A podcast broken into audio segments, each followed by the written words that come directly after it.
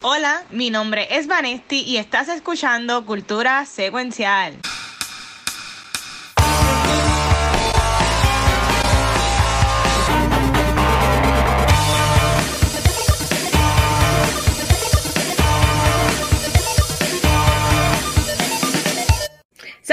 Corillo y bienvenidos a otro episodio de Cultura Secuencial. Mi nombre es Vanesti, la única integrante que le queda al Watcher. Y es que hoy estamos celebrando los 200 episodios de Cultura Secuencial. Pero antes de comenzar, yo quiero que mis querendones secuenciales se presenten. Yeah, aquí Chiso 200. I, I love you 200. Aquí está el que supuestamente no iba a hablar ni al principio y ahora estoy en cámara y en 20 mil cosas a la misma vez, pues el Watcher. Este, pero mira, como dijo Vanetti Corillo, aunque, está, aunque estamos, la, la, la besa, como quien dice, le falta una, una piernita, una pata, así en español. Pues, Gabriel, tuve que salir rápido a manejar algo. Él dice que va a llegar, pero esperemos que esté bien, mi amor. Este, estamos nosotros tres y es que obviamente no podíamos dejar de grabar esta semana porque el episodio 200 de Culta Secuencial y no es un aniversario ni nada porque es en mayo. Y yo sigo pensando, Titiano Universo, que para aniversario, Vane, vamos a hacer algo en vivo. Yo espero. así que, eh, así que eso, eso va. Aunque maybe hasta el mismo Comic Con lo podemos hacer, porque aunque nosotros empezamos en mayo, el primer episodio lo grabamos en abril. Tengo que buscar, tengo que buscar como que para atrás, cuando fue, pues yo me acuerdo porque nosotros grabamos el episodio y yo me quedé con él como con dos semanas, porque no teníamos ni el, ni el intro que Ángel hizo después, o sea, que no, teníamos ni logo, yo creo, para cuando grabamos el, para cuando grabamos el, el show. Este, Eso está cool. No, no, en verdad que... Eso está cool. Mira, y vamos, vamos a arrancar con eso. Obviamente, sí tenemos tema de la semana, que es la película Dan Project, que a mí en verdad me, me voló la cabeza, la vi ayer por la madrugada. Este, pero también hay de gente en el chat y gracias a todo el mundo que está acá celebrando con nosotros estos 200 episodios.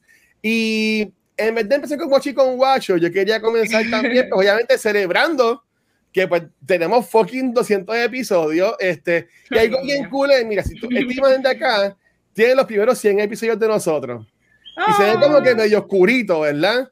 Por acá están los últimos 100 que se ve como que más colorful. So, verdad que gracias a Chizo por pintarle color a lo que son las imágenes de, de, los programas de cultura. Pero en verdad que, o sea, ha sido 200 episodios que hemos tocado series, eventos, películas, shows en vivo con invitados especiales, invitados no tan especiales, pero este, uh, eh, eh, invitados. Este, hemos grabado en vivo en Estados Unidos, en el Comic Con, ¿sabes? Que hemos grabado básicamente en todos lados. So, aquí este Ángel, que una pregunta que tenía, nos pregunta, eh, bueno, dice este episodio llega, pero pregunta, ¿cuál es el episodio que más le gustó grabar. Valentito Chavame, que Valentito lleva 200 episodios, Chizo, y por lo pero hay que decir esto, Chizo lleva 91 episodios con nosotros. ¡Wow! Que, que Chizo ya lo estamos llevando como que la, ta la tablita. Chizo y Gabriel comenzaron en el episodio 111. Uh -huh. Y, y Chizo también estuvo de invitado en otro episodio. Chizo lleva 91 episodios con nosotros ya.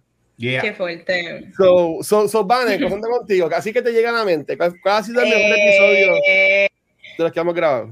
Pues mira, como todos los años celebramos episodios, yo he dicho diferentes versiones de esta misma contestación, pero yo dije, bueno, como estamos hablando de los 200, yo voy a hablar quizás de otra cosa porque voy a aburrir a la gente con lo mismo. Y es que, mira, una de las cosas más memorables de cultura este, para la gente que saben y o no saben, eh, al comienzo, eh, como grabábamos todos eh, en casa del Watcher, este, en la guarida, en la cueva, este, pues a veces grabábamos dos, tres episodios a la vez. Uh, sí. y, y, de mis recuerdos este, más épicos fue porque el que no sabe, nosotros bebíamos mucho.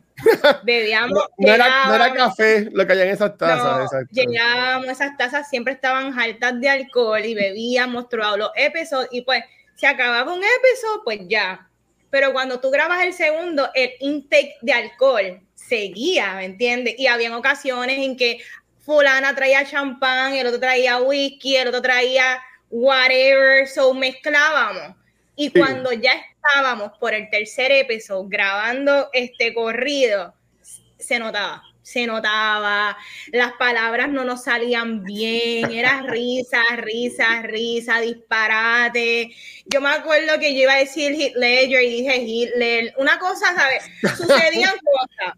Eh. Y yo creo que eso es de las cositas que no es, no es que extrañe, porque se pasó y se pasó bien, pero memorables porque éramos nosotros cuatro panas hablando de películas, series, cultura popular bebiendo con pantalones, pero nos divertíamos, como que siempre se prestaba para el banter y yo creo que al comienzo, eso era 2018, dentro de todo, eso es, ¿hace cuánto? ¿Hace cuatro años? yo creo que todas nuestras vidas, como que hace cuatro años, estaban bien parecidas porque éramos como que young adults, ¿me entiendes? So, yo creo que fue un momento bueno de nuestras vidas. So, eso es una de las cositas más memorables. Mira, y aquí dice Yoshi, este, me acuerdo al principio que Vanesti casi no hablaba. Vanesti, yo quiero decir de hecho, pueden buscar el primer episodio. Yo siempre dije que Vanesti se defendió porque Vanesti de Gabriel y Ángel era la, era la rookie y como que ya tenía el, último tema que es el tema principal desde el principio y siempre lo manejó súper bien. So, Estoy de acuerdo con Yoshi Woods. Estoy de acuerdo con Yoshi Woods. Si buscan actualmente el primer episodio de Cultura, para mí, para todo el mundo le gustó. Para mí fue un desastre porque yo no mm. hablé. Y era la primera vez yo en un podcast. Y aquí le voy a echar la, la culpa a Luis. ¿A mí? Luis, sí, te voy a decir por qué. Luis, después de ese episodio, Luis nos tenía todo bien estructurado, pero ese primero era como que, pues mira, vamos a hablar de Marvel, pero no sabíamos, para ese momento no teníamos los segmentos, no sabíamos, sabíamos que Gabriel iba a hablar de, pues, de cómics, y Ángel, pues iba a hablar de las noticias, pero no teníamos como que estas son las cinco noticias, prepárate, esto es como que toca estos tópicos. yo me super overwhelmed, como que es a rayo, yo no sé por dónde entrar. Y los que saben de cultura saben que lo que es este Papo, Ángel y Gabriel son dos figuras bien imponentes, dos personas que they know their shit y que no tienen miedo de hablar frente a cámara ni frente a un micrófono, tú sabes. Ellos fluyen muy bien. Y yo, rookie, yo decía, yo, yo no sé ni qué estoy haciendo. después de ese primer episodio, yo en mi mente estaba, yo me voy a quitar, esto no es para mí, yo no puedo. Mira, años después. Malos de, malos de, malos de, malos de Topos de Mob, malos de quién va. Ajá. Ay, mi madre. O sea, que ha sido un montón. Mira, a, los que están viéndonos en video, estoy poniendo ahí corriendo lo que fue el primer episodio, que fue Mondo Bizarro, como siempre, gracias a a Luis y al equipo de Mundo Bizarro que ya no existe, para el Doctor Bizarro con los. Gente, miren mi cara. Yo no sé lo que estoy haciendo. Mira mi cara. no, con, los 20, con los 20 mil pops ahí encima. Como que, ay, Dios mío. Perdida, perdida. ¿Y tú, Chizo, cuál ha sido tu episodio favorito de los que has grabado? De lo que he grabado, pues mira, yo antes de estar aquí en Cultura, pero yo era bien fanático del podcast, todavía lo soy, porque a mí me gusta un montón. Yo escucho todos los podcasts que hace Luis, que son como ocho semanales, los escucho todavía todos. Y este, el más que me gustó fue el que, el que me invitaron, el, el que fui el último invitado antes de que se acabara el mundo. Antes de que se acabara el mundo, aquí en casa grabamos con Chizo, Porque esos últimos seis meses, eh, Luis siempre me escribía y yo fui a bastante screening este, de cultura ¿Mm? como el famoso Plus One de ustedes. Y, Tú ganabas los concursos, chizo. Ah, yo ganaba, yo ganaba los concursos. y nada, mano, era bien fanático así. Este, el estudio famoso de, eh, que no era el de Mundo Bizarro, el otro, el otro estudio que tenían ustedes. Que eso tú lo ves así por, ¿verdad? Por, la, por, por, el YouTube y por la pantallita. Y fui para allá y yo le dije a Luis, mira, aquí donde pasa la magia, mira la famosa pared y todo eso. y mano, nada, me gustó la primera vez que fui ahí, que, que los había visto creo que en dos o tres en vivo, pero participando así, que hablamos de la película Onward.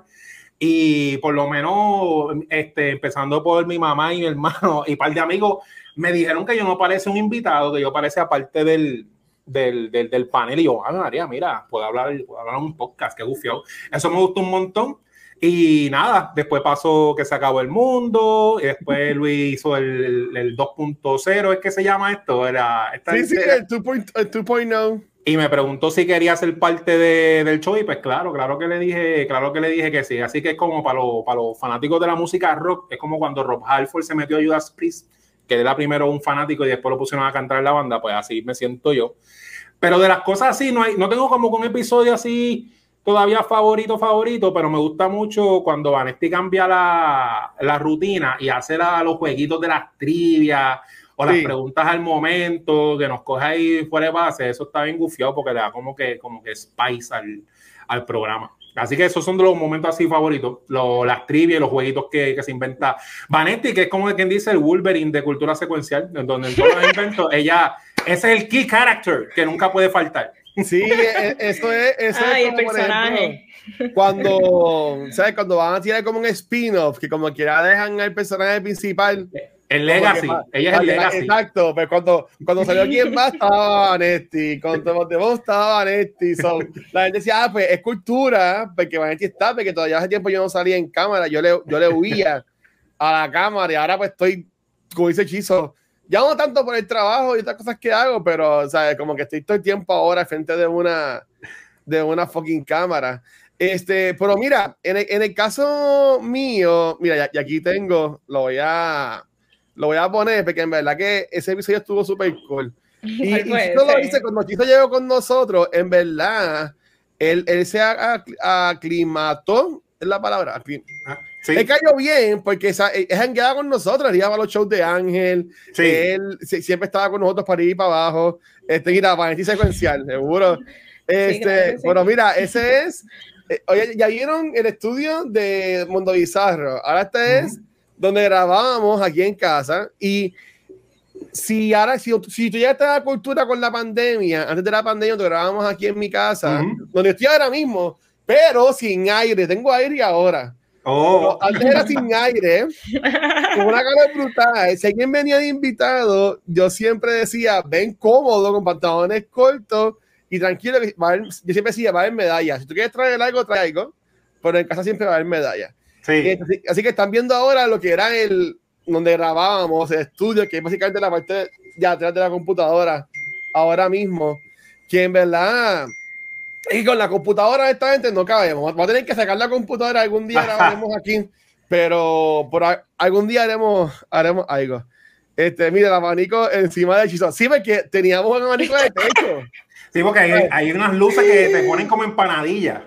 sí, porque yo tenía las luces, eh, exacto, con, con, la luz también del abanico, y tenía el abanico de techo, y eso grabamos con la Amiibo, que ahora mismo está por ahí cogiendo porque yo no sé ni dónde, ni dónde está, este, que debo buscarla para el Comic Con, este, pero, pero ya, que me acuerdo que me la está brutal. Pero mira, en cuanto a episodio favorito, a mí siempre, yo siempre voy a decir, este, y, y y aquí, como dijo Vanetti, que ya, pues, cuando grabamos el episodio 100, 150, pues, me siempre he dicho lo mismo, pero el episodio que a mí me, me voló la cabeza, este, fue básicamente nuestro primer panel en el Comic Con.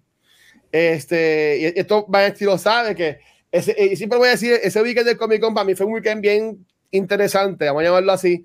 Este, y, y, el, y, el, apoyo de la gente que sabe, ese panel se llenó bien cabrón y la gente que nos veía por ahí, yo me acuerdo que teníamos la camisa, que si me la pongo ahora no me cabe ningún brazo.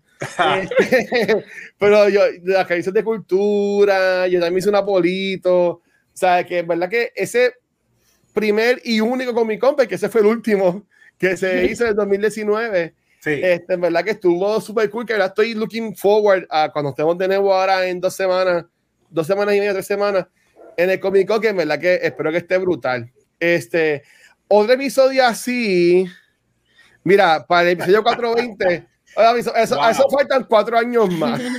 ¿Eso me entiendes? Ahí fueron ya, ya tener por lo menos canitas. Ahí seguro van a hacer en holograma, los, los, nosotros, no hacen ni stringer.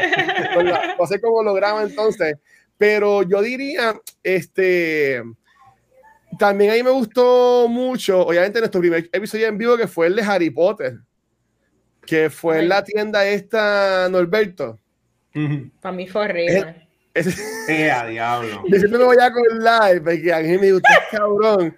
porque Ángel, Ángel yo le puse, porque después como dijo y después sí, nosotros enviamos, ya no lo hacemos, porque ya esto corre como dice solo, en verdad, ya tú no sabes lo que tiene que hacer. Nosotros ya ni nos preparamos, ya como que digo, mira, tengo la foto, vámonos live, porque ya, o sea, como ya hemos hecho tantos episodios, como que yo, aunque no debería asumir, pues ya asumo que todo el mundo ya knows lo que va a hacer y pues lo hacemos y queda cabrón siempre. Pero yo me acuerdo para ese episodio de, de Harry Potter, yo le digo a Ángel, mira, para que hable de, del de los libros. de todos los libros de Harry Potter. Todos los libros de Harry Potter. Yo no sé cómo ese hombre no se murió. Yo lo admiro. ¿Sabes? De, de, todo, de todos los libros de Harry Potter, este, que en verdad que eso estuvo súper, súper cool, honestamente. Y Ángel, de verdad, y a Ángel y Gabriel, honestamente, que gracias, ¿sabes? Porque hello, Gabriel, yo creo que el último episodio de Gabriel fue el de, el de Phoenix, el de la película de X-Men. Ay, qué horrible el cierre de él con ese sí, episodio. Ese estuvo de la tremenda horrible, película. Malísimo. Pero el de Ángel, yo no sé qué fue el episodio 100, 110. Fue el de Ángel. Mira, e, e, este es el, el, el panel. ¿Verdad? A ver. Si esto le da ganas de ver así. Estaba James Lynn ah. y estaba Gabriel con el pana de él. Uh ¿Sabes? Que estábamos. Ay, yo, yo estaba abajo en el este haciendo la, las preguntas pero, este, que en verdad que, de nuevo, gracias a Ángel y a Gabriel que estuvieron con nosotros y después a toda la gente que se unió, ¿verdad? Y con todos los spin-offs, que ahora nada más quedan, queda lo que es Beyond the Force, eh, Noob Talks y Back to the Movies, porque quien va, aunque sí me debemos grabar ya en la tienda de nuevo, como que yo todavía estoy medio de esto con lo de esto del COVID, y pues como que no quiero exponer a la gente, obviamente, tú sabes, a, a que pase. Eh, mira, tú dices que fue el mejor resumen ever. Eso, Prof. Ángel, Ángel. Y yo creo que Gabriel también trajo como que invitadas que eran como que súper intelectuales. Sí, era de, no eran traductoras. Sí, que sabían un montón de libros y un montón de cosas. También el episodio que hicimos con, con las chicas de Books Love. De Books también estuvo súper cool. Que a mí me... De libros a películas. Sí, que a mí ese también me gustó, me gustó mucho. Pero, de nuevo, Corillo, gracias a todo el mundo, en verdad, que estuviera así. Mira, antes de irnos con lo de Watching con Guacho, pregunta de nuevo Ángel si estamos pompeados con Secrets of Dumbledore. Nosotros hablamos aquí del trailer cuando, cuando salió. Pero, me dicho, ¿están pompeados con la movie? ¿Les da igual?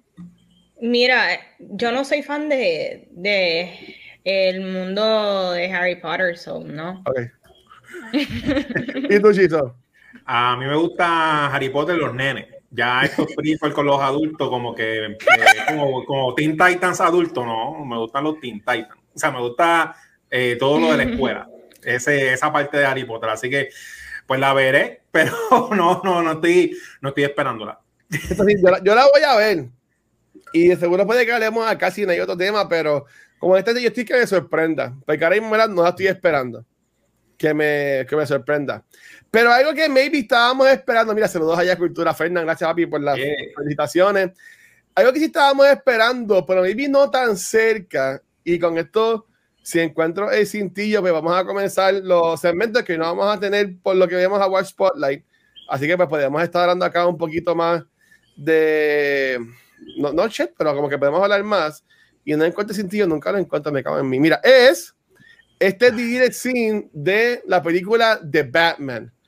Oye, lo estoy, lo estoy poniendo sin sonido, porque el, mismo dura cinco minutos. Nosotros, yo puse el link en. Puse el link de YouTube en esta página de Facebook y también subí el video a Instagram y Facebook, que también ahí lo pueden encontrar. Este, obviamente para verlo completo, porque ya lo, ya lo vimos, pero Van y Shizo, ¿qué, ¿qué les pareció este direct scene? yo sé que lo hablamos un poquito en el chat, pero ¿les gustó? ¿No les gustó? Cuéntame un poco de eso. Ok, yo voy a arrancar hablando. Mm. Como escena que grabaron y que existe, para mí la escena está bien hecha, está bien actuada, eh, se ve bien.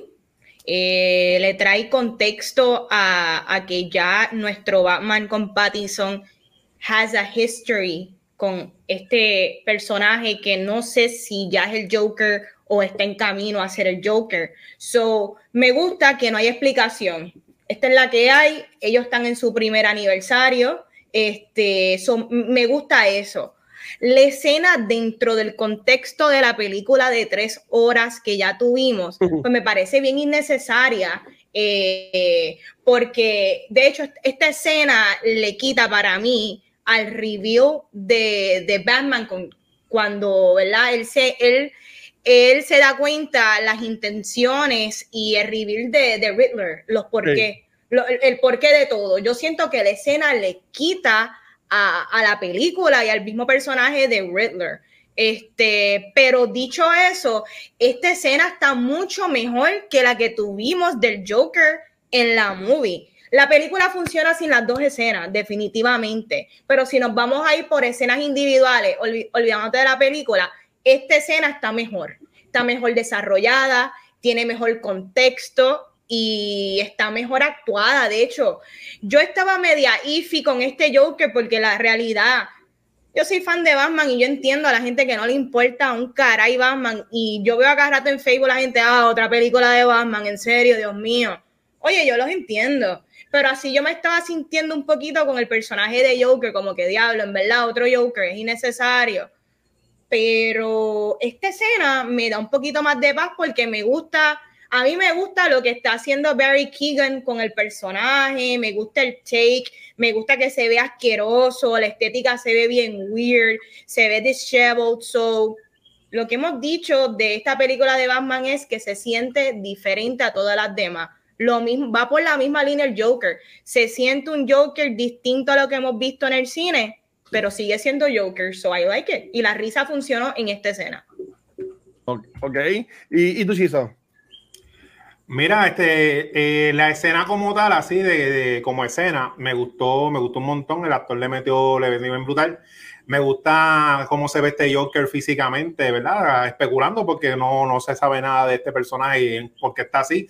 Pero aparentemente, ¿verdad? Toda, tiene esas, todas esas quemaduras. Hay que ver si es lo del accidente del accidente químico o si tuvo otro tipo de quemadura, que eso está, está cool, como lo pusieron.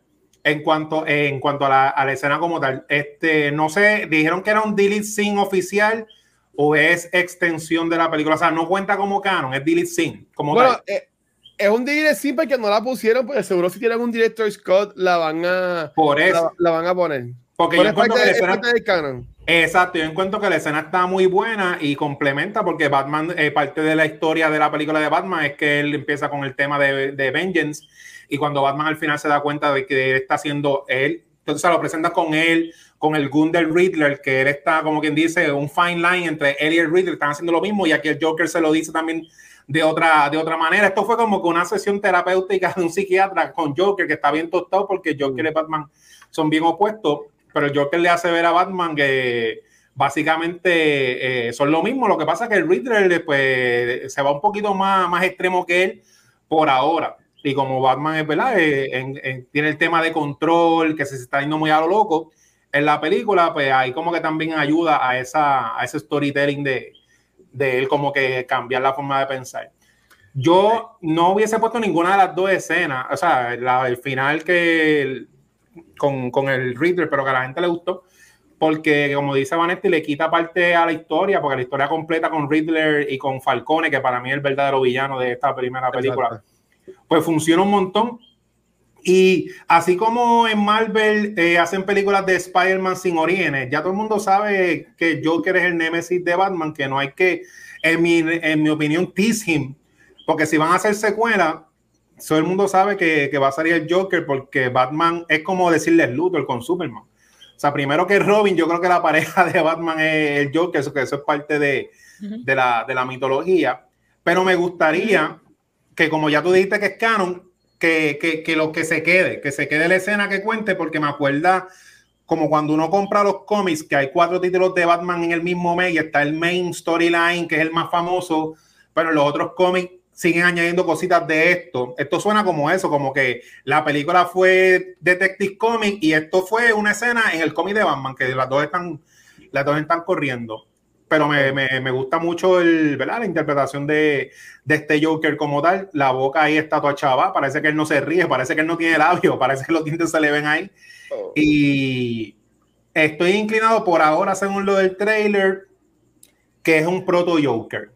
que él todavía no, él mismo no se va a llamar el Joker, o sea, todavía él mismo no se llama Joker y creo que es como, así como Batman, que se está convirtiendo de un vigilante a un superhéroe poco a poco, pues este serial killer loco, a lo mejor inspirado también en Batman, porque este, se complementan, pues también a lo mejor se pone su nombre Flash y se pone como el Joker, que también lo usan como en los cómics, que sale el, último cómic de los Three Jokers, parte de, de lo cool de ese personaje, que el origen él lo puede cambiar 30 veces, así que, que sí, y se ve bien, o sea, se ve que es de este universo también, se ve bien, bien real, que está bien, bien presentado como tal. La escena me gustó como tal.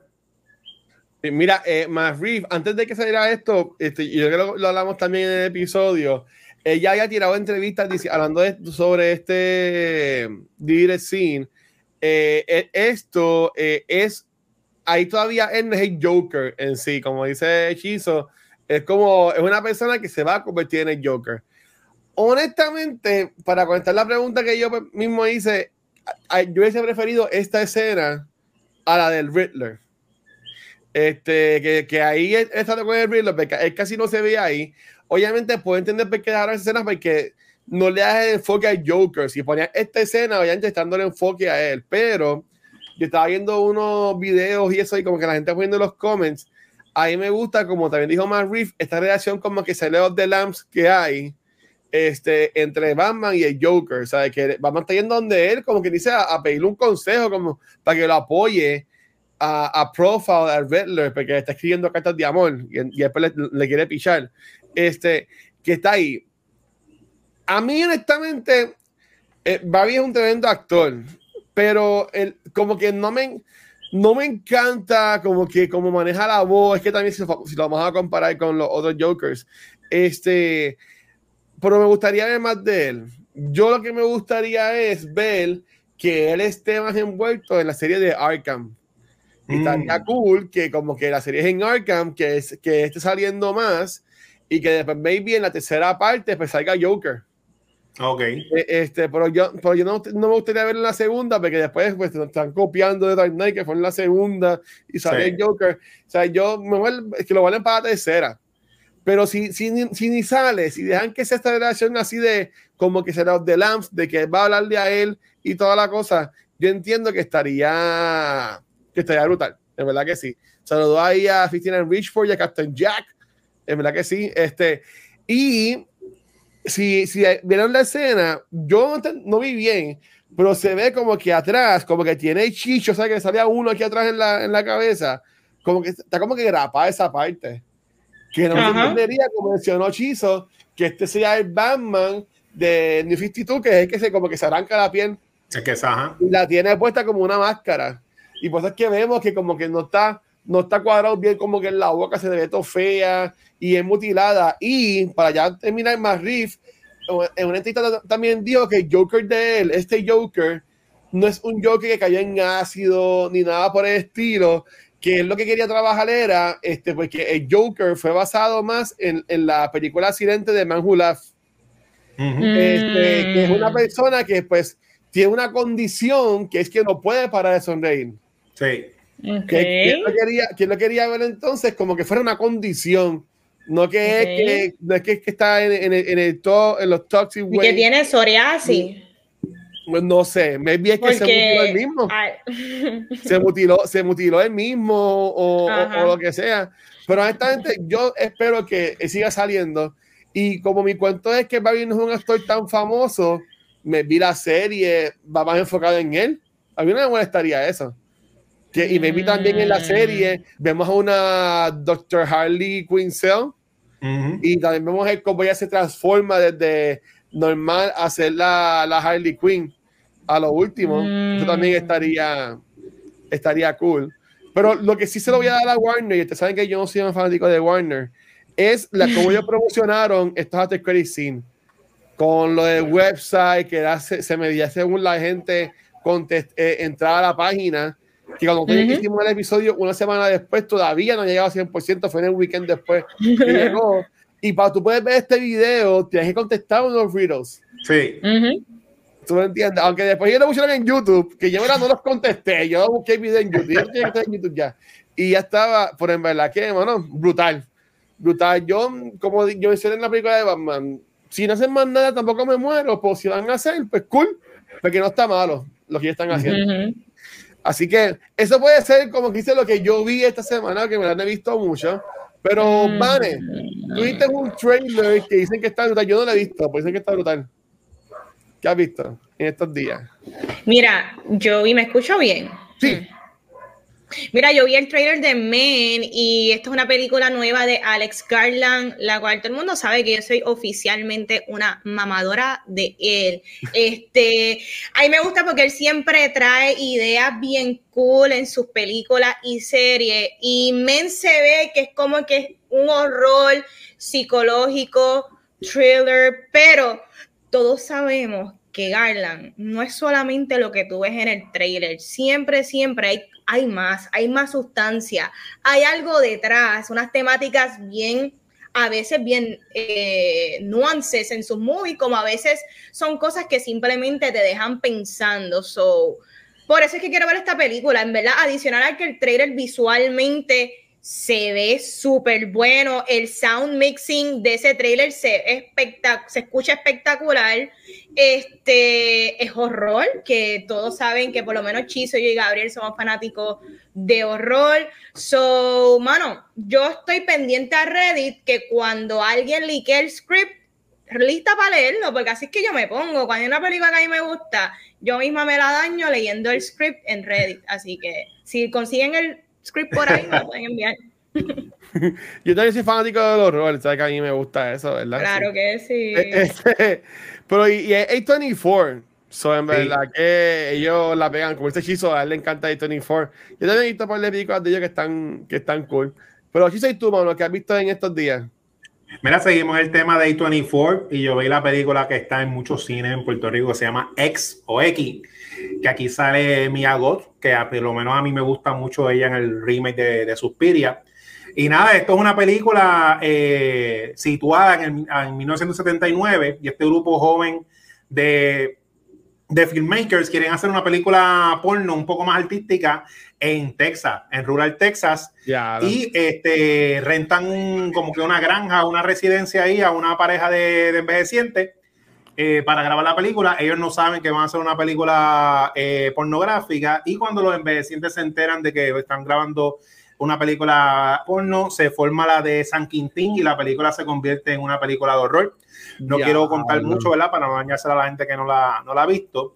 Pero me gustó mucho el estilo de la película porque para hacer una película de A24 pienso que captura muy, muy bien el, el, el feeling, el vibe de estas películas late 70s y el 80 de, los de los slasher.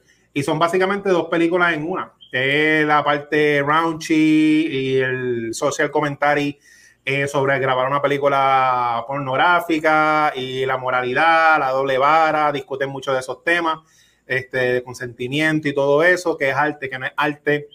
Y la parte de terror, que es súper creepy. Eh, como tal, esta película tiene de todo, tiene jump scares, tiene slow burn horror así atmosférico, tiene mucho gore, bastante gore, pero la película es bien graciosa también, o sea que es básicamente, en, para comparativa, es como un Friday the Thing si lo hubiera hecho A24, que si han visto esas películas de Jason, pues todas las películas de Jason es lo mismo. Tiene la parte sexy, raunchy, de los adolescentes, el sexo, las partes graciosas, los tropes y la parte horror de, ¿verdad? de, de Jason. Eh, así que, que, me gustó que es como decir una película bastante accesible de, de A24 porque es horror sencillo, pero que funciona. Y algo gufiado, que no sé si es la primera vez que por lo menos A24 lo hace, pero esta película es una franquicia porque ya está grabada la precuela que se llama Pearl, que la van a soltar luego, que no sé yo, no sé si esta es la primera franquicia o la primera película de A24 que tiene secuela o precuela, Así que esta gente de A24 pues ya están como que es, como, como yo digo como Marvel, que Marvel tiene el género superhéroe, pero está el superhéroe roles, el, el superhéroe comedia. Claro. A24 ahora está haciendo este tipo de, de, horror y no baja la calidad de o sea, la parte cinematográfica, la dirección, todo lo que tú a ti te gusta, si has, has visto la película de Tony Ford está ahí pero es una película normal, o sea, es un, es un easy watch y está bien nítida, mano, me gusta un montón. X. y, es que ahora mismo lo que es más eso como que siempre está como que bajo en película, entiendo que esa es la como que la más wow que está ahora mismo corriendo, ¿verdad? Creo que está ahora mismo Spider-Man todavía está corriendo por ahí en algunos cines. Porque ah, ya en abril, pues obviamente con el estreno de Morbius, pues este, eh, vienen otra vez los blockbusters este, de, de, de películas buenas. So, mira, dice aquí Rosa Pop, Chiso, no sé si tú lo viste, que el teaser de la precuela sale al final de los créditos. Sí, lo vi, lo vi.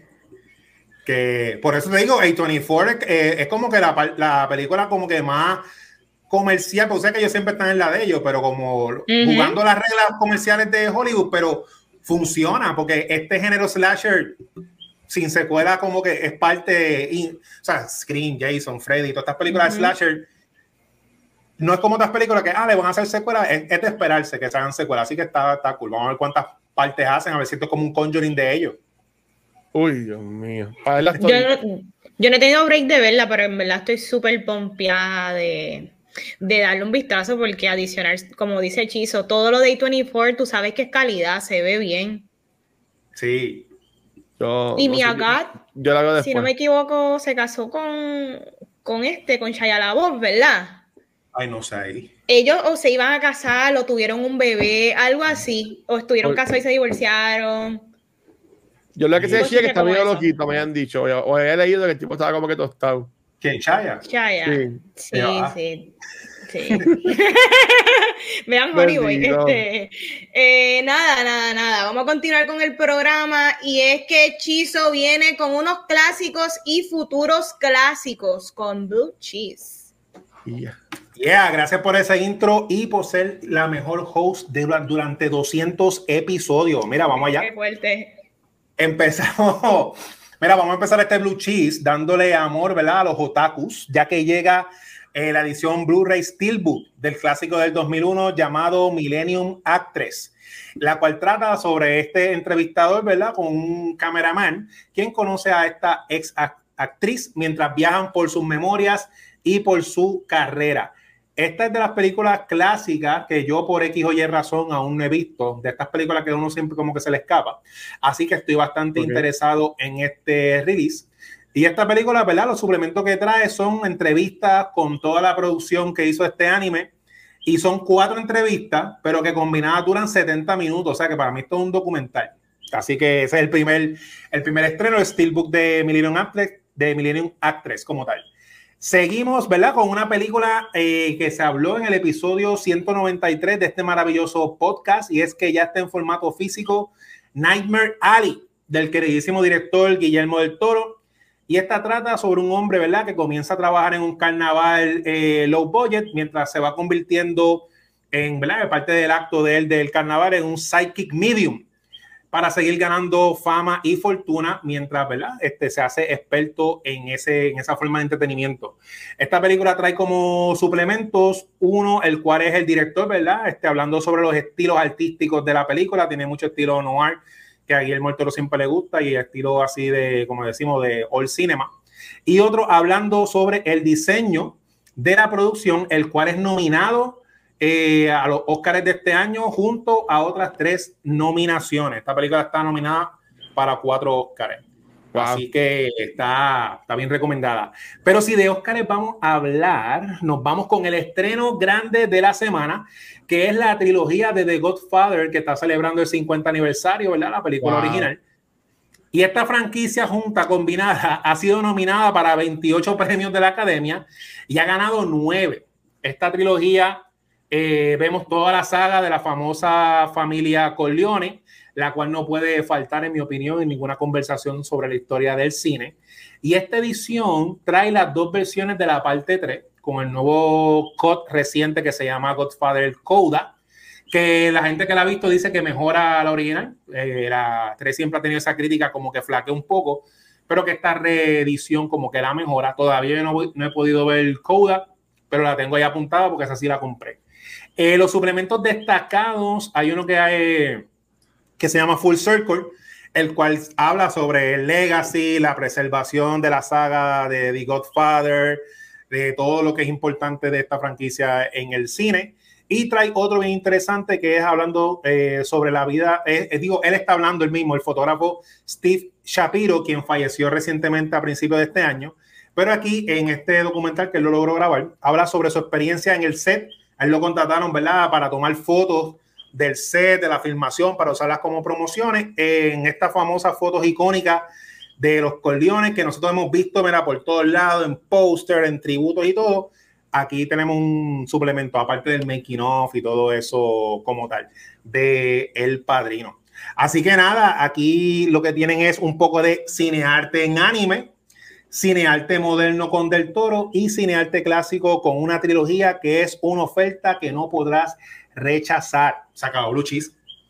Ahí está. Brutal. Brutal. Mira, yo, yo, quería decir, yo no he visto, ¿ustedes vieron lo de Bafara en el cine? Yo todavía no la he visto, me quedé con las ganas. No, no la he visto. Dice que va la gente a verla, pero yo no la he visto. De hecho, estuvo, eh, estuvo en Fine Arts y en par de, estuvo como que medio white release porque estuvo en par de cines adicional que Fine Arts, ¿verdad? Y en Montelledra estaba. Mira, vaya. Uh, hay que verla. Bueno, pues vamos para el tema de la semana y vamos a estar hablando de The Adam Project. Y es que esto es una película ciencia ficción, aventura, dirigida por Sean Levy, director también de la película del 2021 que fue Free Guy Real Steel y probablemente, no sé si ya es oficial, pero también se rumora, o sí, ah, pues sí. que va a ser el próximo director de Deadpool para Disney. Así que, hmm, vamos a ver. Gente, mira, la trama de esta película es que tenemos a este piloto del 2050 donde viaja al pasado y de repente se topa con que regresa al 2022 y se encuentra, se encuentra con la versión de él de creo que 12 años. Pero la pregunta de todas las semanas es, ¿qué tal me pareció esta película? Mira, yo soy una soccer para las películas de time travel y eso siempre me llena porque a mí me gusta mucho la ciencia ficción. Y si tú me la mezclas con una película que es aventura familiar y le da todos tus feels, como que ahí me va, me va cogiendo eso. Mira, hay mucha crítica con Ryan Reynolds que siempre hace de Ryan Reynolds y ese stick probablemente te puede cansar, pero a mí en esta película no me molestó en lo absoluto. Para mí, it completely worked. Este, ya que estamos con un Ryan Reynolds obviamente adulto versus la versión de él como niño, esa dinámica me fascinó Probablemente por eso no me cansé porque it's refreshing. Obviamente sí, él hace de always, pero me gustó de la manera en que se prestó para la movie. Este, la movie yo siento que es charming, es entretenida, tiene mucho corazón y yo me reí. Este, los efectos me recordaron mucho a los efectos de las películas de Robert Rodríguez, que no siempre son los mejores, pero me pareció también charming para este tipo de película. A mí no me importó que, que en momentos se veía wonky o se veía irreal, porque yo creo que eso es parte de la magia de, de lo que es esta película. Yo hasta pienso que fue a propósito, que todos los gadgets y todas las cosas se veían como, como juegos, como figurita, como algo que tú puedas ir a una tienda de juguete y tú lo puedes comprar, así mismo, así mismo se veía. Pero lo más bonito de esta película para mí son los temas. Son los temas de, de pérdidas, temas de traumas de niños, como a veces somos muy duros con nuestros padres y se nos olvida que también ellos están figuring it out. Este, yo creo que también eh, yo, yo me sentí bien identificada en un montón de aspectos y lloré específicamente en muchas escenas, pero hay una escena que se me quedó bien, bien marcadita y es que cuando, spoiler, cuando ellos se encuentran con, ¿verdad? Ambos se encuentran con el papá y Adam adulto le dice al papá, mira, Adam chiquito, he needs you, él te necesita, como que tiene, tienes que hacer algo porque hay que mejorar esto. Y papá le dice, ajá, ¿y, tú qué necesitas? Y mm. a, a, a, mí me, me tocó porque yo, yo digo que uno durante toda tu vida, uno siempre necesita de, de los padres. Este, lo, los padres son pilares y a veces este, uno no tan solo eso, los padres son bien importantes en la vida de uno, pero a veces uno no se sienta a pensar qué tú necesitas, que esa introspección de que, ajá, a veces estamos cargando con cosas del pasado y, y, no nos sentamos a pensar qué tú necesitas ahora, porque quizás ya el pasado, pues ya, ya eso pasó. Pero ¿qué tú necesitas ahora para poder mejorar relaciones en tu vida, para poder mejorarte a ti mismo? Y no tan solo eso, este, yo creo que también me hizo pensar eh, en el aspecto de que cuando dicen que nosotros a veces situaciones del pasado las vemos con coraje, pero es que porque el coraje es una emoción más fácil de cargar que cargar con tristeza, que cargar con cosas malas que nos han pasado y no siempre nos acordamos de las cosas bonitas. A veces las cosas buenas se empañan por otras cosas que quizás pasaron. So, esta película me tocó un montón. Yo, yo no esperaba que me tocara, yo esperaba otra película más de Netflix con Ryan Reynolds, Ryan Reynolds siendo Ryan Reynolds en todas las películas y siendo Deadpool. En verdad que la película está bien chula. Eh, yo te la recomiendo para tú verla en la salita de tu casa, con tu familia. Si yo tuviese hijos, también la pondría a verla porque es como que hay diversión para toda la familia y los temas, los temas calan fuerte y yo no esperaba que iba a estar como que acosté en mi cuarto pensando en ella y llorando. Así que chicos, ¿qué tal les pareció The Adam Project? Yeah, mira, The Adam Project, esto es, esto es Martin Barbecue haciendo pollo. O sea, que tú vas a Martin Barbecue y sabes que el pollo va a estar bueno. Esto es Netflix, Full Force, eh, en su comfort zone, haciendo películas que ya ellos saben lo que quieren. Eso fue lo, la primera impresión. La película eh, se ve bien fácil, se nota, yo no sé cuánto trabajo pasaron, pero se ve que la producción no es sobretrabajada, así como otras películas. Y me gustó un montón así el estilo visual, como dice Vanetti, que es bien colorida, con los efectos especiales, que sí pienso que, que es a propósito porque se presta para la historia. Mira, la película me gustó un montón. Yo soy un fanático de Ryan Reynolds, aunque haga, aunque haga de lo mismo me gustaron mucho las actuaciones, especiales del nene, que el nene desde el principio, cuando empieza a hablar yo, ese, ese Ryan Reynolds de chiquito, porque lo está imitando bien brutal, o sea, que la dirección que le dieron estuvo bien nítida como tal. Y fue dentro de este tema de time travel, que a mí me gusta mucho y se ha usado un montón y que lo sigan usando, usaron un buen vehículo para hablar lo que dice Vanetti, discutir estos issues familiares que aunque tú crezcas, no se van y lo hicieron bien con el tema de time travel de los papás, el nene y el, y el otro, y el, eh, la versión adulta de, del padre que, ¿verdad? Que, que es más rúfalo.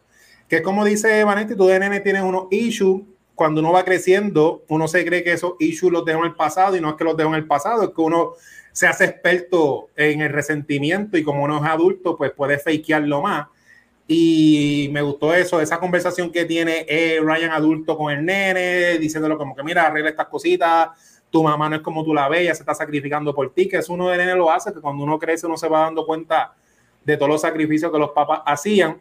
A la misma vez, Ryan de adulto figuring out las cosas con lo de la jeva, eh, dándose cuenta el de adulto, viéndose de nene, de dónde sale el par de issues de él.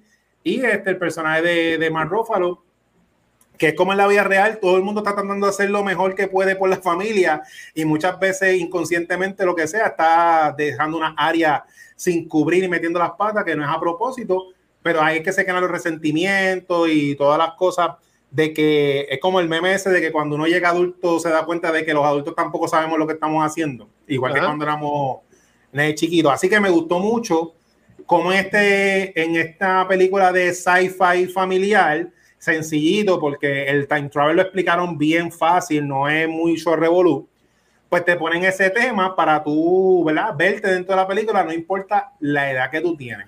Porque sí, están las películas familiares, que es como las de Shrek y cosas así, que están los chistes para los nenes y los chistes para los grandes, que los nenes no entienden todavía, pero esta no.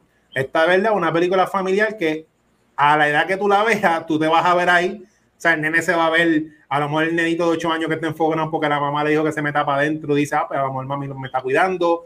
El adulto, como dice Vanesti de ahora, cuando dice, diablo, mano, yo soy así, X o Y por esto que pasó.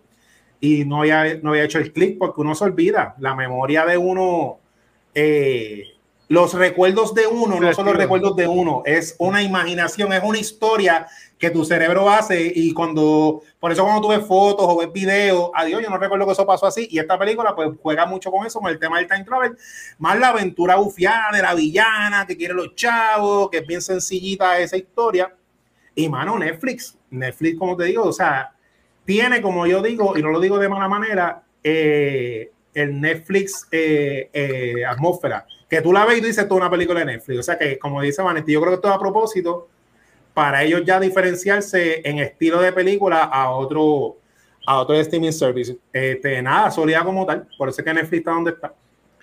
Sí, mira, eh, yo también, para, en cuanto a la película, a mí me fascinó la movie. Este, yo no la había visto, sé que esta película salió hace como dos semanas atrás, tú estaba hablando de ella y también lo de, Turning Red, de, que tenéis Disney Plus de Pixar. Este, y, y, yo, honestamente, pues no la había visto, porque no, no, casi no tenía tiempo, tiempo libre, pero cuando me puse a verla ayer, bueno, hoy por la madrugada, cuando llegué a janguear y grabar con los chicos de la baqueta, este, y en verdad que no pude, no pude dejar de verla. O sea, me terminé acostando como a las casi 4 de la mañana, 3 y pico de la mañana, porque en verdad que la película me juqueó, ¿sabes? Súper chula. Ah, Pasó una película de Netflix, visualmente está espectacular, ¿sabes? Esta película para mí en IMAX se vería súper brutal, con una pantalla grande, con un 4DX. Aunque hay efectos que están medio raros, como por ejemplo el, el deepfake de la muchacha cuando está joven. Como que no me encantó cómo se veía el efecto, pero el caso está brutal, ¿sabes? Hasta la misma eh, Zoe Saldaña, este, eh, el chamaquito está, cabrón, el chamaquito me encantó. Estoy de Ryan Reynolds. Es Ryan Reynolds, por Ryan Reynolds un tipo cool. So, y, y, en verdad que en la escena cuando está en la barra con la mamá, que esa fue como que la última escena que yo grabaron de la película, esa escena estuvo bien cabrona. Y el tipo como que se ve como que hablando y se ve que es como que del, de, del corazón. Y a mí me gustó un montón. Mira, y mi papá está ahí mismo en el chat este, y, y, yo estoy de acuerdo con lo que dijo Vanetti, ¿sabes? Nuestros papás son, ya como que era uno un yo que tengo ahora 36 años, ¿sabes? Lo que es mi mamá y papá, y yo, conozco a la mamá de Vanetti, también conozco al papá de Vanetti, ¿sabes? Son personas que están ahí full, no importa qué, y a mí, ese aspecto de familia, como que me lo imaginaba que ya había leído también de, de lo que era la movie, pero honestamente me gustó, me gustó un montón, mucho más de lo que yo pensaba que me iba a gustar la acción estuvo brutal. Este, hay una que tiene preguntas que no voy a hablar mucho, pero en verdad que si no la han visto, este, véanla. Pero honestamente, esta es película, para mi entender, de calidad de cine, que tenemos que ver de verla, pues como en estas casas, en el celular, en la iPad, con, con Netflix. Este, pues mira, a mí, como ustedes dicen, para mí fue una sorpresa. Este, yo, yo no esperaba que, que iba a tener tantas cositas y, verdad me, gustó y para mí es como que este esta recomendación sólida porque tú sabes que hasta el que le gusta las Day 24 las películas más raras del mundo tú sabes lo, lo más obscure la ven y va a decir, oh, está charming, y hasta mami que le gusta el hexatlón, le va a encantar, de hecho. este, le iba a preguntar antes de hablar un poquito más de la película, eh, Sean Levy como director, ya que, ¿verdad? Me reitera y me confirma que ya es oficial que él va a ser el próximo director. Sí, de, una imagen, los dos ya confirmando que es como que la, ellos están llamando la trilogía de ellos. Subieron una imagen con, con, este, con Guy, y sale también él en, esta película de Adam Project y en el medio Deadpool. Que sí, que va a, ser, el director. Sí, salió hace como una semana atrás. ¿Qué, ustedes piensan del futuro de Deadpool en las manos de Disney y en las manos de Sean Levy?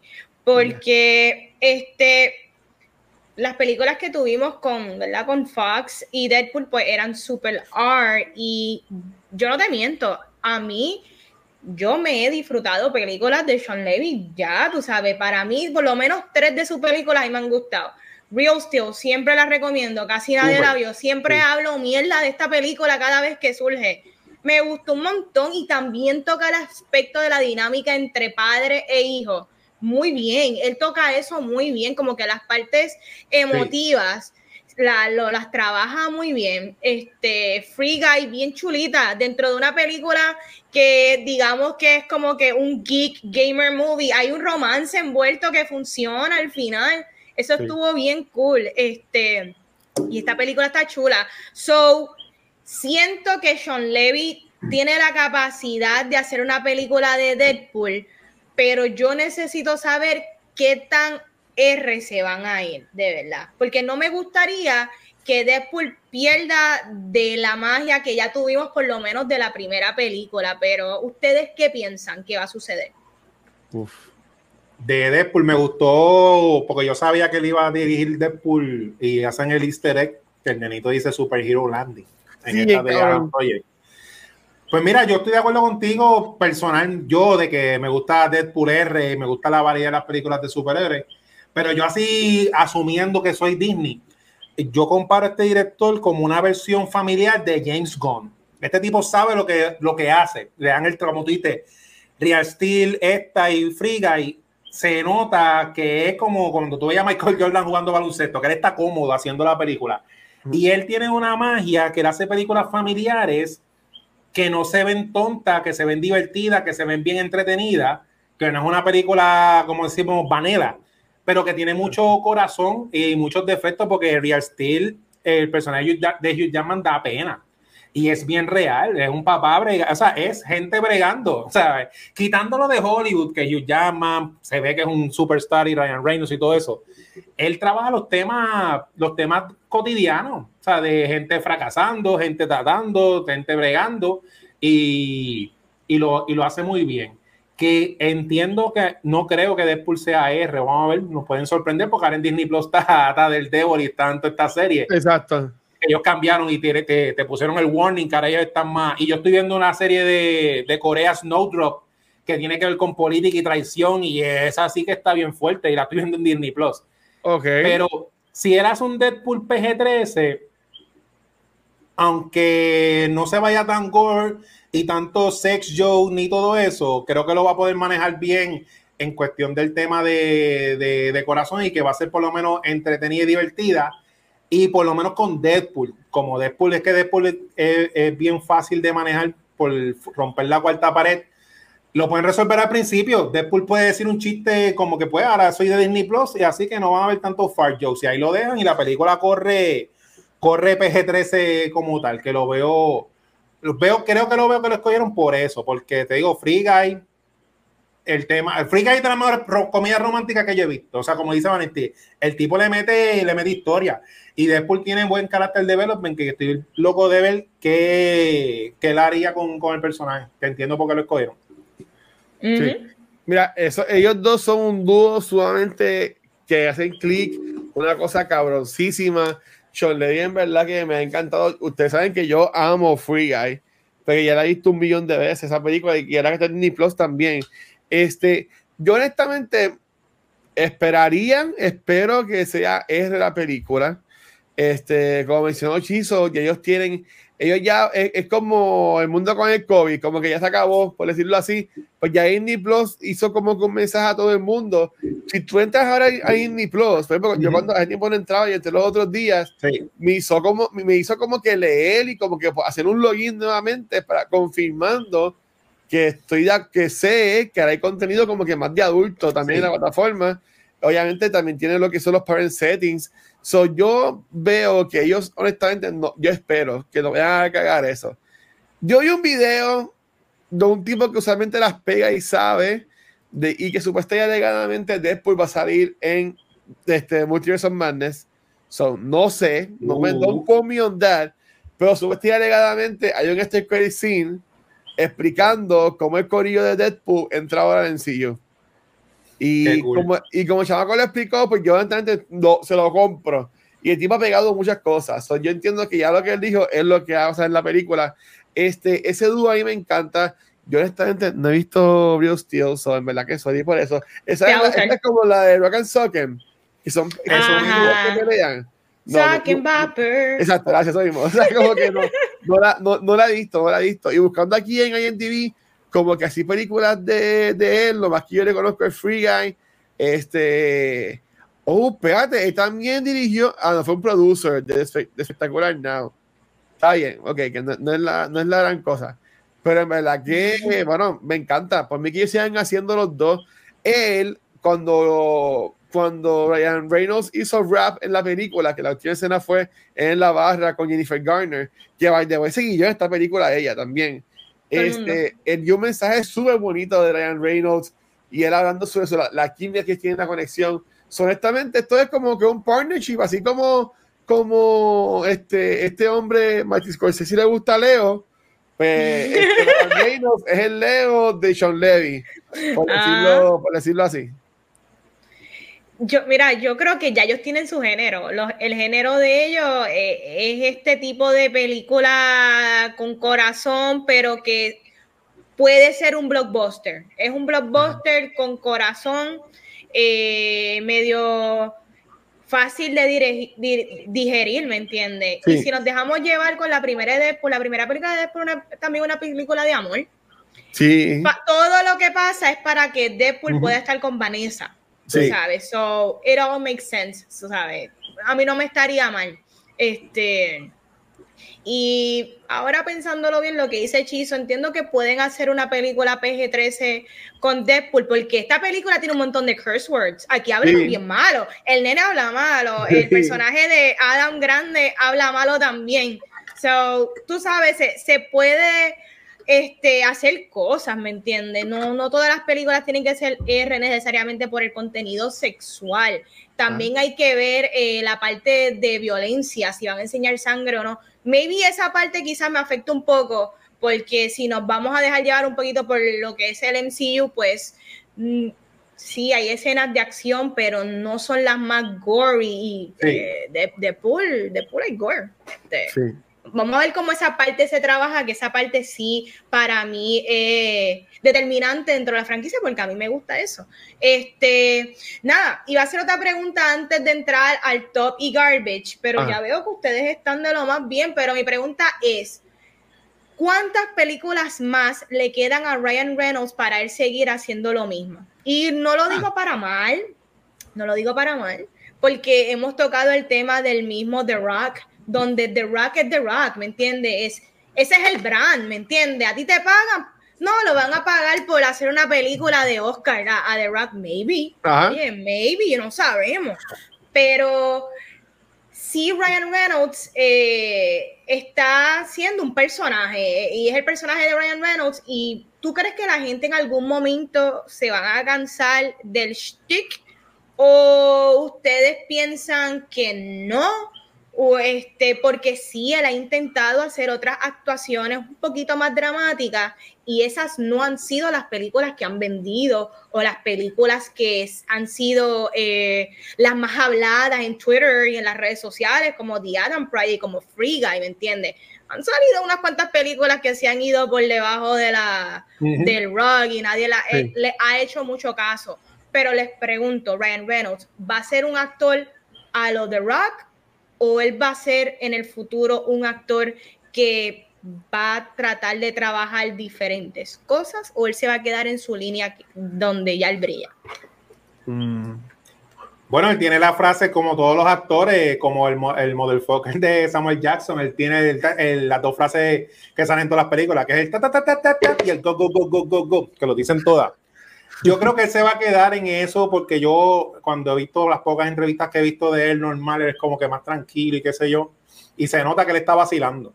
Por lo menos lo que, lo que yo veo en las películas y está haciendo, él tiene un tequila eh, o un gin. Él tiene, él tiene la, la, compañía celular y también tiene gin, entiendo. Que hace los anuncios sí. que llaman bien cómicos.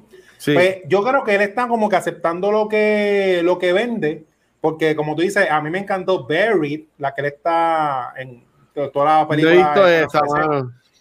Y, pero él es bien cómico y es bien carismático, así como, y él es mucho mejor actor que D-Rock, aunque a mí me encanta D-Rock. o sea, el, bueno, en Red Notice salen los dos. y yo, vi como cinco minutos de quitar, hermano, en verdad no podía. Pero él no le importa, yo creo que él todavía va a seguir porque a la gente le sigue, le sigue gustando. En mi opinión, Friga y como que fue un palo que como que nadie vio, vio venir. Este, en lo personal, él sale hasta en, él sale en Hop and Show en la, o en la de Fast and the Furious. Sí, en, en, Show. Entonces, la forma que él tiene, por lo menos a mí no me molesta y no me cansa que lo siga haciendo, pero que sale la escena hasta el final que, que, que, no se ve lo que hizo, pero que, que mató a todo el mundo. Sí, son, y son como que panas, exacto. Pero ese chiste que él dijo, que se hizo el tatuaje de D-Rock Samoano, para, para, porque son hermanos, yo estoy loco de ver la, esa continuación y verlo con el tatuaje. Yo me voy a reír un montón. Así que creo que sí, que él se va a quedar. Él, yo creo que él sabe su, su zona cómoda y como que no quiere salir de ahí, este, más, más Deadpool como tal. Así que yo creo que todavía la gente no, no se ha cansado de él porque todavía, bueno, y él lleva años, como ustedes dicen. Bueno, él sale él sale en, la, en la, famosa Wolverine, eh, que él mismo se tripea con lo de Deadpool. y en la tercera de Blade, que es la más lentita o la más porquería, que salen los putos y vampiros. Eh, la de eh, Trinity es... Trinity, él es bien gracioso ahí también. Así que yo creo que por ahora, yo creo que él se va a quedar, pero que él está cool con eso. Como que este es mi cheque seguro. Y el mejor Green Lantern, como olvidar. Ah, brutal. Mira, yo, yo, yo lo conozco a él la desde la serie de Two Guys, a Girl and a Pizza Place. De, de, esa serie. No tengo idea. Pues, es, que yo veía mucho antes, este, cuando era chamaquito, yo veía mucho TGIF, que daban Boy Mix World, como estos cinco gringos. Y ahí tenía un sitcom que duró, según IMDb, tres años, se llama Two, Girl, Two Guys, a Girl and a Pizza Place, que verdad, a mí me encantaba mucho. Después estuvo Van Wilder. Para mí, él, él, él fue como que este, yo lo compararía mucho a él con Chris Evans este, que son actores que empezaron como que en relajo, haciendo películas de bellaquera, como que eran la de Walker y todo eso. Sí. Esas películas que uno veía en los Jeans Day, tú sabes, como que, que era, esa, era, esas películas de los 2000 que eran como que Scary Movie, Road Trip, Eurotrip. Pero a mí me encantó ver cuando él hizo una película como que era más de misterio, que ahora mismo no encuentro el nombre. Ah, The Amityville Horror. Sí. Sí. Yo, yo odio la película de misterio, pero cuando él salió ahí, que ese tipo estaba súper fuerte todavía por, por, por Blade Trinity, yo dije, what the fuck, esto no es tan Wilder. ¿Tú me entiendes? Y, y, él trabajó un montón y se pudo mantener. Ya él está viejito, ya tiene sus canitas o lo que sea, pero yo entiendo que ese hombre le queda cine por un buen rato. Y, y por lo que he visto y en las redes, el tipo es un súper amor para trabajar con él y toda la cosa y lo cancelan mañana con algo de Saiga. Pero yo entiendo que va a seguir trabajando. Si entra en CU, ese hombre va, va a tener que arrasar ahí con Deadpool. Eh, como dijo, usted dijo también, tiene bolito de José Shaw, que también sale Kevin Hart también en esa película como un cambio. So que yo entiendo que el hombre siente así como él, cae bien sobre qué cambiarlo. Tú sabes, The Rock es él, pero The Rock te puede hacer un drama, ¿sabes? Esa escena de él con la mamá en la barra, eso D no lo pudo haber hecho. Tú sabes. como que los no. de él van a llorar, pero él no llora. Este, sí. yo pienso que le van a quedar un montón. O sea, eh, después van a ser un montón. No me sorprendería que busquen una forma, digo los Spiders, pero que estén bien, que busquen una forma de hacer una secuela de Project. You never know. Mm. Que, que, que podrían hacer, maybe maybe no hacen de viajar en el tiempo, pero lo hacen. Él, mencionó que era como, como Terminator, el 2050, uh ver más la guerra de allá. So, este, yo estoy bien pompeado y a mí me encanta. Y, y él, este The Proposal también, súper bueno. Solamente él puede hacer lo que sea, yo como quiera lo voy a ver. Sí.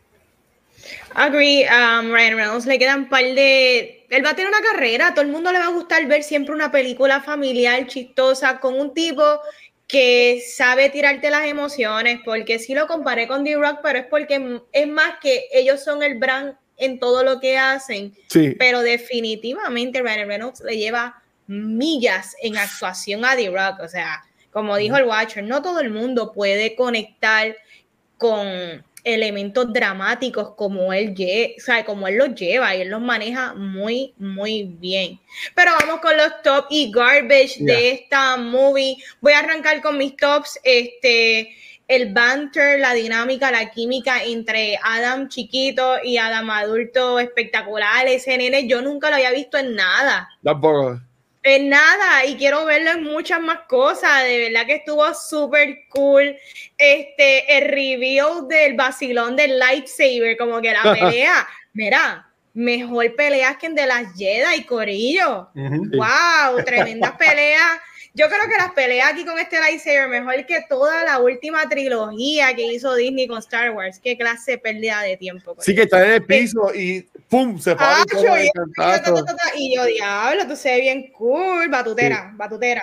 Este, mira, ¿Qué más me gustó? Eh, yo creo que la, la, química también de Ryan Reynolds con Zoe Saldaña me gustó un montón. No, un poquito tiempo, pero estuvo súper chulo. Sí, les quedó muy bien. Eh, como dijo el Watcher, este, Jennifer Garner, eh, las pocas escenas que salió me conmovió. El personaje de Mike Ruffalo también me gustó. Este, la película está chulita, eh, todas las partes emocionales, dramáticas, la acción está nice. Eh, me gustó la loquera de básicamente la tipa del trabajo en la final boss, literal. Se sintió como en las películas de Sonic, tú sabes. Literalmente ella en el jet, ahí, no sé qué cosa más. Te digo, eh, son elementos de muñequito, pero funcionó, funcionó para la película que es Garbage. Mm, digamos que como garbage, eh, quizá uno que otro efecto que se veía demasiado de wonky, este, pero no me afectó el disfrute ni el aprecio de la movie, pero eso es lo único, yo no diría nada garbage como tal, eso que es lo único que no se ve 10 de 10, pero no tiene que ser 10 de 10 como para yo no apreciar la película. La gente está teniendo un celular, eso, eso en verdad no va a ser, no va a hacer diferencia. Oye, tu chisa. Mira, el top, eso, el ensemble del casting, todo el casting este, se complementaba bien gufiado. El nene me encantó un montón porque hizo un buen Ryan Reynolds. O sea, ese nene estaba actuando doble, estaba actuando de Ryan Reynolds como tal. La dinámica familiar real de la mamá, el papá murió, la mamá está nerviosa, está en un date con el compañero, el nene le pregunta, toda esa dinámica. Me gustó mucho cómo manejan los temas sin irse muy alcohol, pero son temas normal es que cuando el nene descubre que, el adulto está buscando a su jeva, el nene, ah, pues mira, no voy a ser un loser toda la vida. Y le pregunta mucho todo eso, me gustó eso como, como, como le explicaron, cómo tuvieron esas conversaciones, que no trataron al nene como un tonto porque el mismo es Adam, o sea, que tuvieron una buena conversación, la versión adulta del nene. Y nada, que la película es fácil de ver, muchos temas así de time travel que pueden ser complejos o convoluted, lo hicieron bien relax. Me gustó un montón. Garbage como tal no tengo ninguno, sí, un poco de decisión, pero esto es personal de estilo. Y es que en las partes de la de las secuencias de, de, pelea, que no es esta película nada más, lo han hecho un montón y no se lo inventó James Gunn, lo han hecho un montón. Pero la selección musical se parece mucho a lo que usa James Gunn en las películas de él. Y yo dije, diablo, mira, están como que tratando de emular el feeling este de Guardians of, of the Galaxy o Peacemaker con este rock viejo. Y pues eso fue lo único que a lo mejor porque para que la película, porque la película tiene su propia identidad, como para, a mí me hizo pensar en Guardian, en esa escena. Eso es lo único así, la selección musical, pero no, no tengo ningún garbage como tal, la película está bien idea.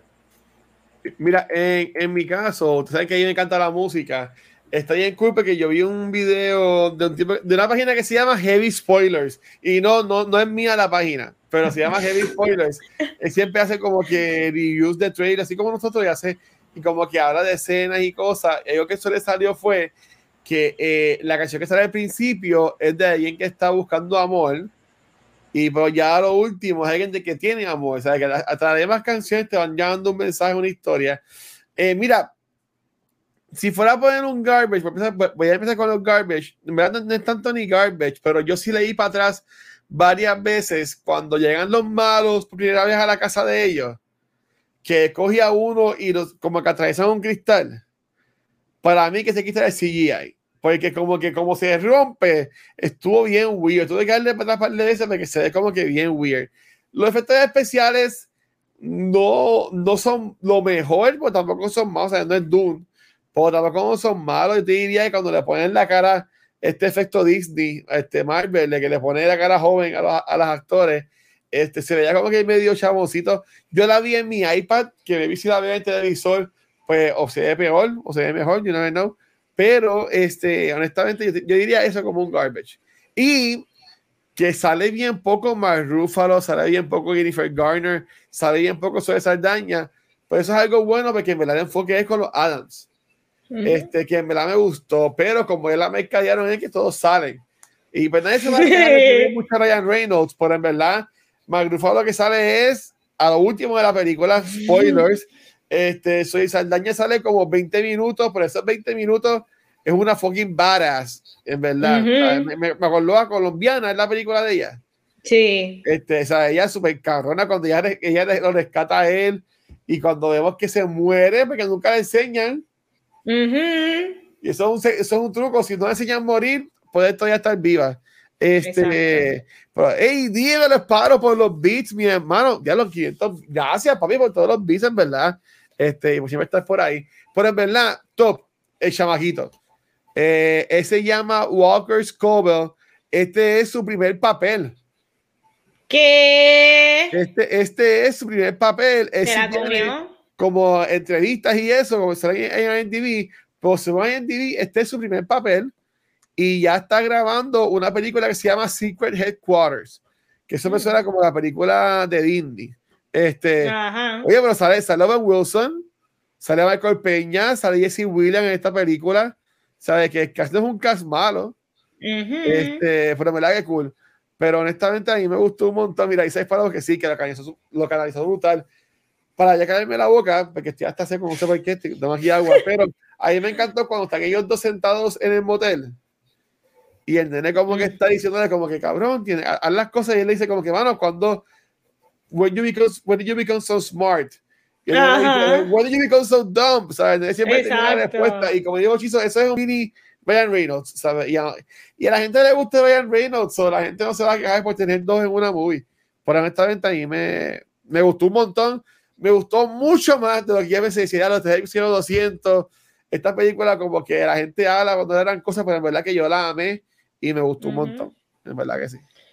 Este, y ya para ir, ¿verdad? Como que tocando un poquito lo que es el final, quería preguntarles a ustedes que ¿Qué mensaje ustedes se llevan de la película y qué fue las cosas que más, que más los afectó? Yo creo que ya, ya hablé de esto en el review, pero por lo menos yo como mensaje ahora para yo aplicarlo en mi vida, desde ahora en adelante, es yo creo que, bueno, si, ¿verdad? Los que tengamos la bendición de todavía tener nuestros padres vivos, no, ¿sabe? Esto de, a veces uno como que dismiss sea, como que, ay, ayúdame con la, con la laptop que no la sé prender o mira, no, se me fue el internet y a veces uno como que, uy, Dios mío, qué morones.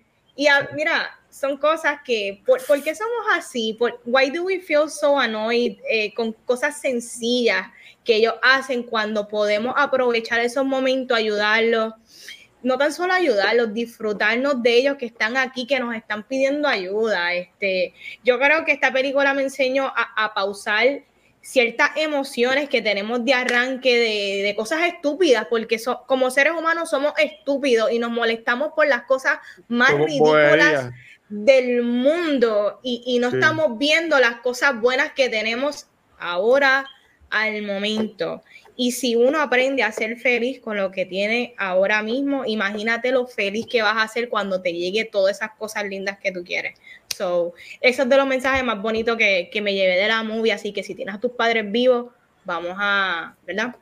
No, no, no piensen todas las cosas que pasaron en el, que pasaron ya.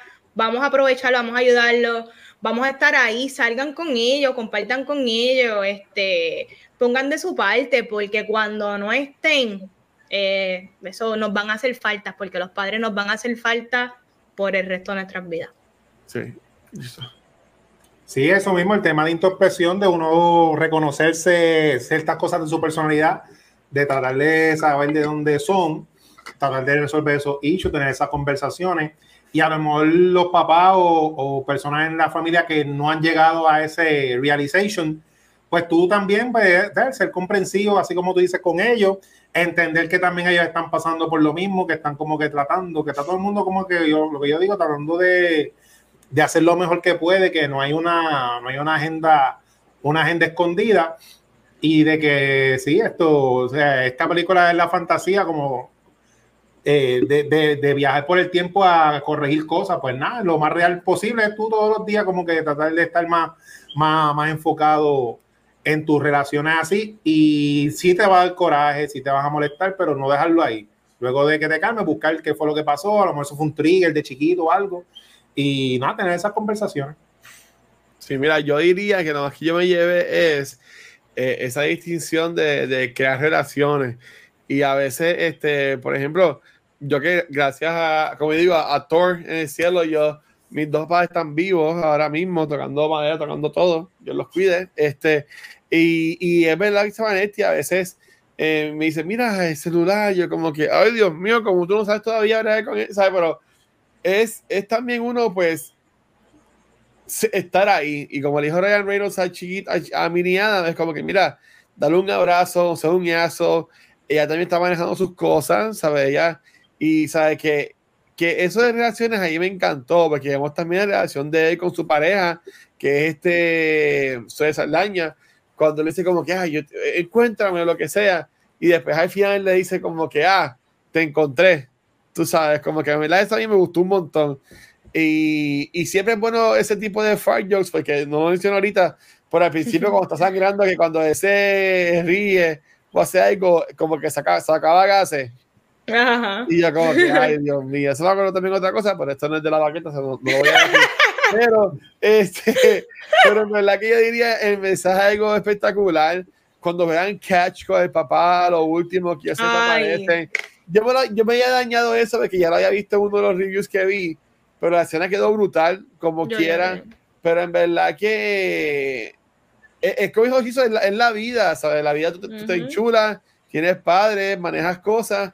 Y ahí me gustan los, los grounded, que son estas películas al igual Free Guy, pero a la misma vez están en universos que son super algarete como videojuegos que Free Guy, o como esta que es de viajar en el tiempo. Ajá. Sí. Mira, Corillo, recomendamos esta película.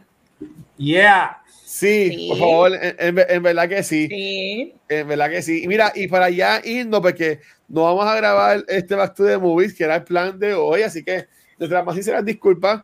La semana que viene digamos si lo grabamos o lo que sea. Pero, como mencionamos al principio del episodio, Corillo, hoy estamos celebrando nuestros 200 fucking episodios acá con Cultura Secuencial. Así que, nuevamente, gracias a todo el mundo que nos sigue apoyando yo lo mencioné en lo que fue el pre-show que va a subir solamente para los pechos ahorita, este, pero sí puedo reconfirmar de que lo que es cultura secuencial, vamos a tener un panel el sábado del Comic Con, en el Comic Con, este, pero también los otros podcasts como, no, como Beyond the Force y Noob Talks van a tener eh, paneles también en el Comic Con. Sí puedo adelantar que el panel de Noob Talks va a ser enfocado más a lo que es Extra Life. So, si eres un Extra Lifer, en confianza, reach out, déjame saber, que queremos tener un panel cabrón de Extra Lifers ahí en el Comic Con para hablar de eso. Y el Star Wars va a ser nosotros cuatro con Pete y maybe alguien más, so, que también pendiente a eso. En la cultura, eh, yo lo hicimos quedó cabrón, así que vamos a ver a quién nos, a quién nos invitamos. sobre verdad que vamos a estar bien metidos en lo que es el Comic Con, pero en mayo este, voy a hacer todo lo posible para celebrar nuestro cuarto aniversario haciendo algo en vivo. So, vamos a ver dónde lo hacemos. Yo voy a buscar a ver cómo nos inventamos esto. Este, así que pendiente, que por ahí, pendiente, pendiente, con Zoom. Pero en verdad que nada, este corillo, sumamente agradecido por acompañarnos por estos 200 episodios. Eh, ya lo que es Back to the Movies tiene casi 130 episodios. Noob Talks tiene casi 90 episodios. Eh, de, de, quien va se grabaron 10 sesiones como de 4 episodios cada uno, grabamos más de 40 episodios de Tomos de Mons, también grabamos casi un medio año, un año de episodios mensuales, este, también lo de, lo de Dungeons and Dragons y te he dado, solo que costó secuencial de ser un podcast que haya cumple 200 episodios, pero ha salido un montón de cosas y gracias a todo el mundo que nos ha apoyado, como mencionamos ahorita, a Gabriel, a Papo, a los chicos otros de por ejemplo, lo que es Mark, Mark Nieves, el mismo Rafi, el criticólogo, eh, la gente como, como lo que es Alexandra. Alexandra también, ¿sabes? Como que Alexandra también es una que ha salido invitada como mil veces, mismo Tatito también que estuvo muchas veces con nosotros. Juan de Bookmark. Sí, Juan de Bookmark, este, también este Yoyo que nos apoyaba cuando Microsoft Store existía, antes que cerraran. Eh, no vamos a decir que cerró porque dejamos de hecho de vivos ahí, pero pues cerró la tienda. Pero en verdad que a todo el mundo, gracias. En verdad, agradecido. Este, no tenemos plan de parar, así que esto va a seguir por ahí para abajo. Así que nos vemos en el episodio 400, en el 420, como dijo ahorita este Jay, que vamos a grabar prendiendo y pasando. Así que, para no ir a alguien y terminar el episodio de hoy, este, Chizo y Vanetti, donde los pueden conseguir, comenzando con nuestra, como dijo Vanetti, con la única persona OG que sigue con cultura, porque yo te diría que ni yo, yo no salía en cámara en los primeros episodios. Desde el primero hasta ahora. así que, Vane, corazón, ¿dónde te pueden conseguir a ti? Ahí me consiguen en Instagram y Facebook como Vanesti. Dame like, dame share y siempre, siempre, siempre envíenme muchos, muchos besos. Sí. Y también por Instagram de Vanesti que ya subió un montón de, de stories. De, sí. de con cultura. verdad gracias, Manuel, por enseguida le, daba a share, que verdad que estuvo súper cool. Este, Chisa, ¿y tú, mano, dónde te consiguen a ti? Mira, me consigues con Mar Centeno, donde quiera que escuche podcast en Ondas Neldas. A mí me consiguen Chizo Comic en Instagram y Twitter y Chizo en Facebook. Brutal. Mira, Corilla, a mí me consiguen como el Watcher en cualquier red social. Eh, le voy a dar más cariñito también a lo que es este, mi red social, a lo que es Instagram, Twitter, porque yo este, apliqué con cultura secuencial a lo que es este Rotten Tomatoes. So, puede que también empecemos a meter ahí como que hacer más reseñitas así por el estilo. Este, pero, como siempre decimos, la cultura secuencial nos consiguen en cualquier proveedor de podcast, en nuestra página de Facebook, Instagram, Twitter, este, nuestro canal de YouTube, que tiene ya más de mil suscriptores. Gracias por todo el apoyo, pero donde único nos ven en vivo, como siempre digo, es acá en Twitch, donde esta semana supone que grabáramos tres episodios, pero no vamos a grabar Back to the Movies porque Gabriel después tuvo que salir de emergencia de la casa. Él está bien, no se preocupen. Este, pero sí grabamos ayer el episodio, no, el miércoles, el episodio nuevo de Noob Talks y hoy pues, grabamos el episodio 200 de Cultura Secuencial. Recuerden que todo lo que hacemos es a beneficio de la Fundación de Niños San Jorge a través de Extra Life. Son en verdad que gente, de más hasta decir gracias por todo el apoyo. Ya para este año 2022 tenemos 800 dólares ya recaudados este, para los niños. en verdad que gracias por eso, Corillo. Y de nuevo, gracias por siempre estar ahí. Así que, Vane, pues ves número 2000, 2000, pues ves número 200. Despídete esto, corazón. Corillo, hasta aquí otro episodio fantástico de cultura secuencial. No nos vemos la semana que viene porque vamos a estar en un hiatus, pero regresamos la otra semana hablando de la película más brutal de Sony, Morbius. Yes. Chequeamos, Corillo, gracias.